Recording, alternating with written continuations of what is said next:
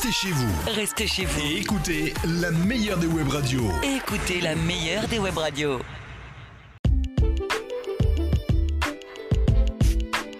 Mesdames et messieurs, bonjour et bienvenue sur le podcast Oura FM. Moi, c'est Ahmed Bamba. Merci de nous suivre et abonnez-vous à notre podcast.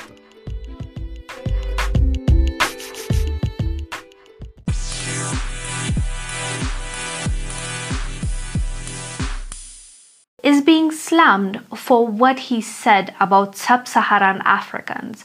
And let me just remind you Tunisia is found in the northern part of Africa. So Basically, they are part of Africa. The Tunisian president said black African immigrants are trying to change the demographic makeup of his country. He said the undocumented migration from sub Saharan African countries is aimed at changing the demographic makeup of the country. The undeclared goal of the successive waves of illegal immigration is to consider Tunisia a purely African country that has no affiliation to the Arab and Islamic nations.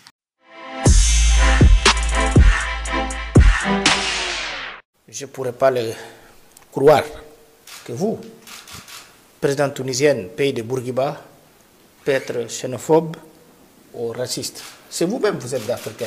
Je suis africain et je suis fier de l'être. Voilà.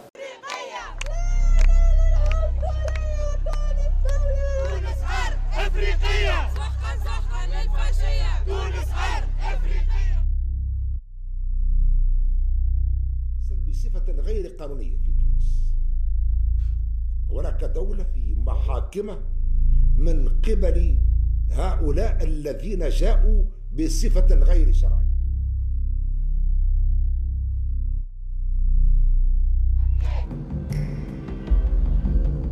Tunisia, like every other country in North Africa, has a large minority of black people. Many do jobs that are menial or badly paid. They have little chance of improving their status. After the revolution of 2011, Tunisia adopted a new constitution. It declared that all citizens, male and female, are equal before the law without any discrimination. في بالي كنا مسلمين وعند ربي عباد ابارامون طلعت في حساباتي غلط ما في باليش But it seems some Tunisians are still more equal than others. كحلوش يا يا مصر شكون تستاهل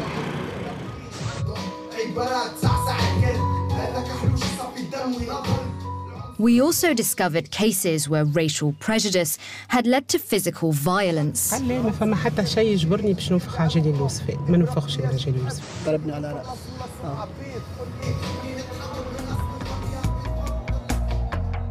And in the south of the country, we found evidence of racial segregation that was disturbingly reminiscent of apartheid. No official figures exist, but people we spoke to believe around 15% of Tunisia's population is black, while most regard themselves as white. Black people are clearly underrepresented in many professions. The few that make it say they often experience discrimination. Yasser Latifi is the only black referee in the Tunis Football League. We witnessed the racist abuse he routinely faces.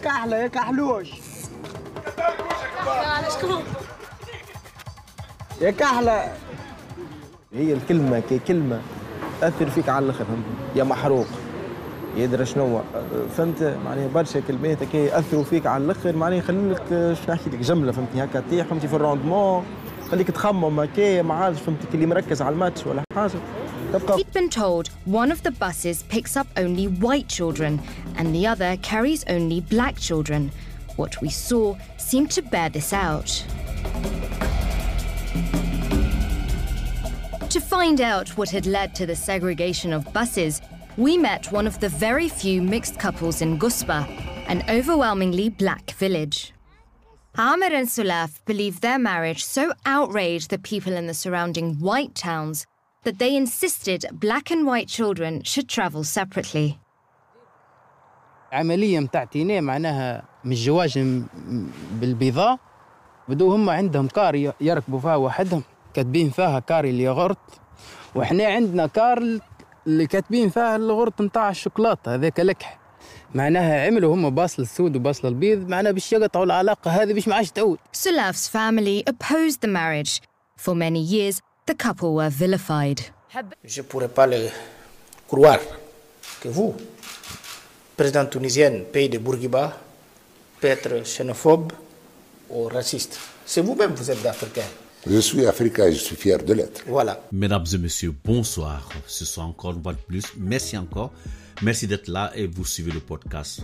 N'hésitez pas à vous abonner, cliquez sur la cloche de notification et voilà, nous allons en continuer ce soir avec euh, le passage de la, le passage du président de la CDAO, je veux dire euh, Umaru Mbalo Sissoko, qui est le président en exercice actuellement, et c'est de ça que nous allons parler. À travers sa sortie, on a eu déjà, on se doute, on se pose mille et une questions. Est-ce que nous savons vraiment où nous allons? Parce qu'avec beaucoup de personnes de la CDAO, nous avons l'impression que nous, les choses ne vont pas loin. Parce que ce que Ombalo a fait, et comme vous venez de l'entendre, Ombalo est parti voir le président Kais Saïd qui a fait une déclaration fâcheuse, une déclaration vraiment qui n'honore personne. Et nous avons été surpris, voilà, je dis bien, nous avons été surpris de voir encore que euh, malgré tout, malgré tout ce qui a, malgré toutes les mobilisations de la population tunisienne, parce que en fait, cette histoire a commencé avec euh, cette histoire n'a pas commencé qu'avec les immigrés, mais cette histoire persiste déjà en Tunisie. Les Tunisiens noirs ont des difficultés d'intégration dans la société parce qu'ils sont toujours considérés comme des esclaves, ils sont insultés par-ci par-là. Et cette fois-ci, il y a le président, le président de, la République qui donne son point de vue. Et vous allez entendre tout à l'heure euh, l'ancien le, président qui a fait une sortie, vous allez l'entendre, et ensuite nous allons continuer avec cette émission.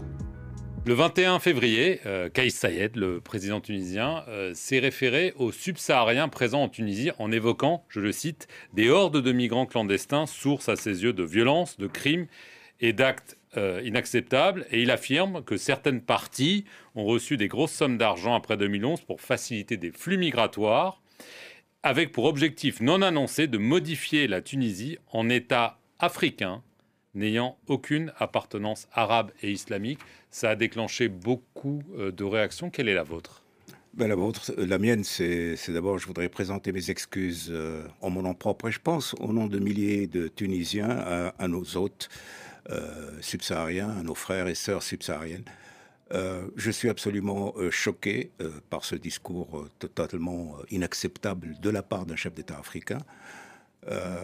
je suis accablé par les conséquences de ce discours, parce que ce sont des conséquences extrêmement importantes au niveau humain, au niveau psychologique, au niveau politique.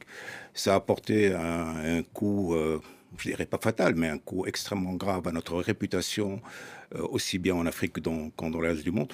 Donc pour moi, ça fait partie de l'ensemble des catastrophes dont cet homme est responsable, parce que c'est pas la première catastrophe. N'oubliez pas quand même que c'est un homme qui a, euh, qui a divisé les Tunisiens comme jamais ils n'ont été divisés. Ensuite, qui nous a créé un grave problème avec les Marocains. Et aujourd'hui, il nous crée un grave problème avec les Africains. Et je ne suis pas sûr que la liste noire est prête d'être euh, close. Vous venez d'entendre, bien sûr, l'ancien président qui a donné son point de vue ici. Et le point de vue que l'ancien président vient de donner, c'est vraiment primordial. Parce que ça nous dit beaucoup de choses. Ça veut dire que l'ancien président nous donne ici euh, nous dit carrément que ce président Kaïs Saïd qui est actuellement au pouvoir a divisé la population tunisienne. Et c'est vrai, la population tunisienne a été divisée parce que nous voyons partout, nous voyons que quand cette histoire des immigrés noirs a commencé, parce que euh, le président tunisien, d'abord, c'est de l'ignorance. Hein? On peut être professeur d'université, mais on peut être aussi ignorant, parce que c'est ça. C'est l'ignorance totale, c'est l'ignorance complète. Et parce que quand il dit que euh, on veut faire de la Tunisie un, pays africain, eh ben, j'ai dit, soit il va au Moyen-Orient, soit il va en Asie. Il prend la, toute la Tunisie, il va en Asie, ou bien il va en, en Europe, s'installe là-bas, à Tunisie. Parce que la Tunisie que nous connaissons, elle est africaine. Cette Tunisie, elle est africaine. Et les qui sont les manifestants qui sont manifestés sont des Tunisiens. Ils connaissent, ils parlent cette langue-là. Et moi, ce soir, l'émission, ce n'est pas de revenir sur ce point, mais d'abord, c'est de m'arrêter un instant et avec vous ensemble, de penser à ce que nos dirigeants de l'Afrique subsaharienne font. Quand j'écoute euh, ce, euh, Mbalo, président de la CDAO, qui dit carrément que la Tunisie n'est pas un pays raciste, que le président n'est pas raciste, alors là, je me pose beaucoup de questions. Parce que s'il me disait que la Tunisie n'est pas un pays raciste, à la rigueur, on peut comprendre. À la rigueur, on peut comprendre. Je ne dis pas qu'on peut accepter, mais on peut comprendre. Mais le fait qu'ils disent déjà que le président Kaïd Saïd n'est pas raciste, que ses propos ont été sortis de leur contexte, que ses propos ont été mal formés, vraiment, je ne savais pas à quoi il faut penser. Parce que d'abord, ce Umbalo a montré encore ses non-capacités et à, à l'image de ce que les autres pensent de la CDA actuellement. Parce que nous avons tous combattu ici, nous avons tous pensé que le Mali devait rester dans la CDAO. Mais quand j'entends ce genre de propos, je donne raison au Mali. Quand j'entends ce genre de propos, je donne raison au Burkina Faso. Quand j'entends ce genre de propos, je donne raison aussi à, à la Guinée. Parce que comment se fait que des pays, des, des, Africains qui sont maltraités, des Noirs qui sont maltraités, parce que ça va plus qu'au-delà même des immigrés. Il y a des Noirs tunisiens qui sont maltraités, où on voit des enfants tunisiens noirs qui n'ont pas le droit de monter dans le même bus qu'avec des enfants tunisiens de peau blanche, comme si nous étions encore dans l'apartheid de l'Afrique du Sud. Comment comprendre que ce Oumalo dit qu'il n'y a pas de racisme. Pourtant, des milliers, des milliers, et je dirais même peut-être des millions de Tunisiens ont manifesté dans les rues pour dire qu'ils sont contre les propos du président de la République tunisienne. Ce n'est pas parce que, tu as des soeurs qui sont mariées à des Africains que tu es africain. D'ailleurs, même, je ne veux même pas utiliser ce terme. Dis l'Africain, tu es africain. Voilà, tu es africain. Et quand le président dit que je suis africain et je suis fier de l'être, il n'est pas fier de l'être parce que lui il parle de l'africain. Ah, ou il parle de la peau noire alors? Puisqu'il parle de changement démographique. Il parle de l'africain ou de la peau noire? Et lorsqu'un représentant de la CDAO qui va au nom de tous les membres de la CDAO va dire qu'il n'y a pas de racisme, c'est non seulement enfoncer encore le couteau dans la plaie, et qu'est-ce qu'il dit?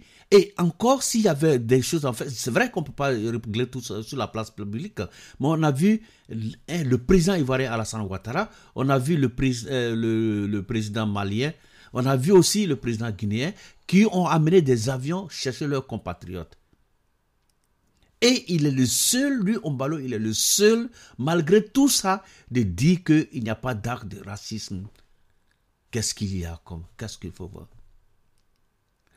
Moi, je pense, et je le dis ouvertement, je pense que la CDAO va vers sa fin actuellement. La CDAO va vers sa fin. Soit c'est un problème d'honneur que la CDAO va rester vide, comme le dirait l'autre, l'enveloppe vide, soit on passe à une autre chose. On passe à la dissolution de cette CDAO ou on passe la CDAO, on passe le flambeau à d'autres jeunes personnes. Parce que tant que nous n'allons pas faire ça, nous allons rester toujours là. Parce que comment se fait qu'on peut comprendre que l'Africain est le seul peuple dans le monde que tout le monde discrimine? Le seul peuple. L'Africain est le seul peuple dans le monde que tout le monde discrimine. De l'Afrique, de l'Asie, de l'Europe, de l'Océanie, partout, je dis bien partout dans le monde. Même si vous enseignez des gens, des Européens, mais ils vont vous considérer toujours comme des sous-hommes. Et l'Africain, c'est le seul. Et pourquoi ça? Parce que nous avons des gens comme M. Umbalo, des gens comme ça qui ne réfléchissent pas, des gens qui occupent des postes pour faire leur Java et qui vont encore enfoncer le couteau dans la plaie. Mesdames et messieurs, bonsoir. Vous venez d'écouter le podcast Wora FM dans l'émission Mon avis. Moi, c'est Ahmed Bamba et je donne mon avis. Et si vous n'êtes pas d'accord avec mon avis, donnez le vôtre. Merci bien.